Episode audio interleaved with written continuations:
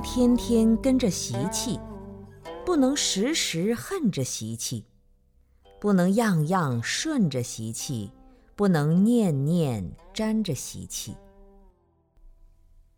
修道人第一要明白道之根本，明白之后就时时抓住不放过，只需弄得他骑虎难下，放手不是，不放手也不是，抓住不行，不抓住也不行。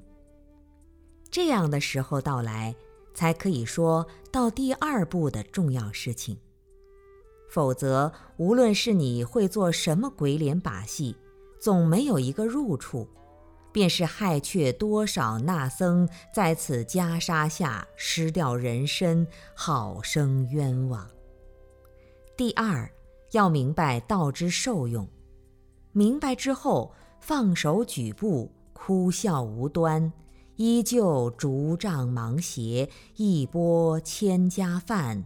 孤僧万里游，月朗风清，山明水秀，波涛汹涌，鸢飞鱼跃。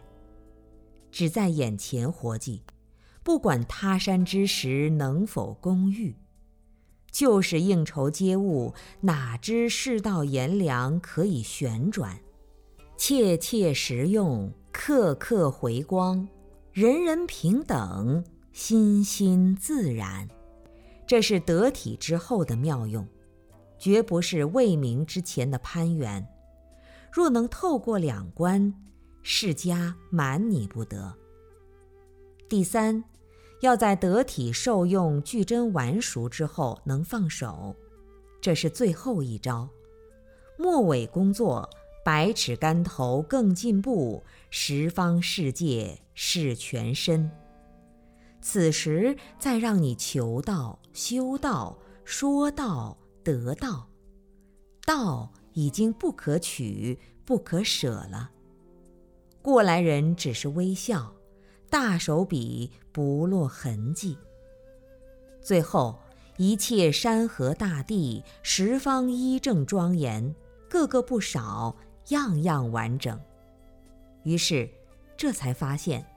自己从来也没有离开半步，却已经历了千辛万苦、三奇百劫，既自好笑冤枉，又自庆幸非常。突然有人问：“笑什么？”伸手大声喝道：“看！一看分明真铁汉，风吹雨打都无恙。”千峰顶上漫垂丝，秋月平湖光灿灿。